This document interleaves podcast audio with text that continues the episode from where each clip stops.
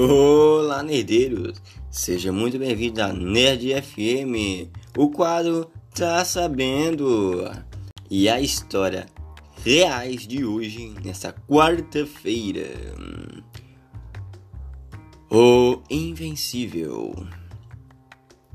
Essa história é, teve um filme, né? Baseado em fatos reais que ocorreram na Segunda Guerra Mundial, que teve 47 dias a pessoa presa no mar.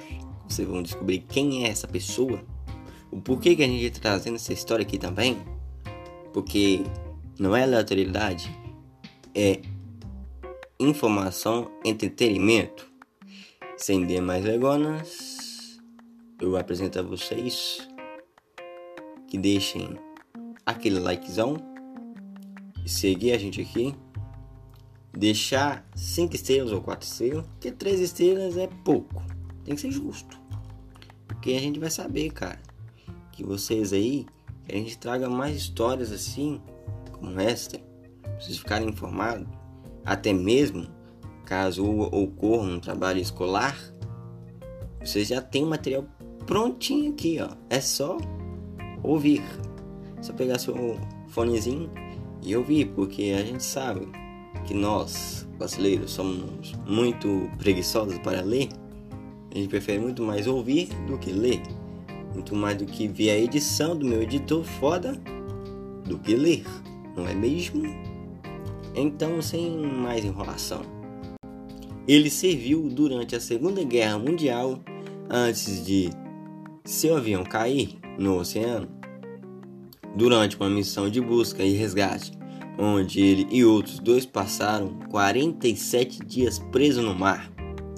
Por fim, eles foram parar nas Ilhas Marshall, onde ele foi torturado e espancado com prisioneiros de guerra, período durante o qual foi declarado desaparecido no mar e morto em combate nos Estados Unidos o nosso garotinho, nosso soldado, ele se chama Lewis. Mas infelizmente ele já morreu nos meados de 2014, em, em sua idade de 97 anos. Nunca teve a chance de assistir Invencível, o filme. No entanto, a sua história continua marcada como uma das mais impressionantes da Segunda Guerra Mundial.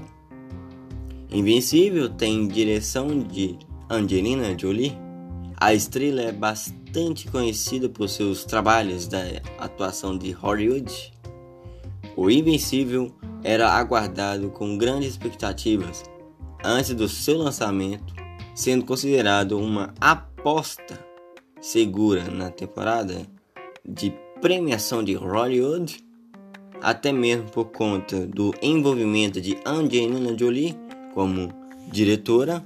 No entanto, a longa-metragem teve uma recepção decepcionante e nunca alcançou a aclamação que se esperava.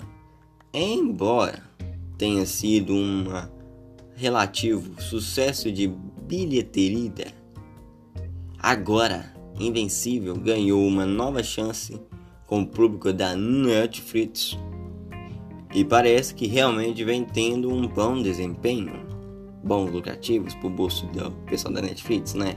Convenhamos. E vocês conseguem encontrar esse filmaço lá. Se você não tem, sugiro que vocês aí criem uma assinatura e assistem. Vocês não vão perder tempo. Eu garanto isso para vocês. E até a próxima quarta-feira, hein? Tamo junto!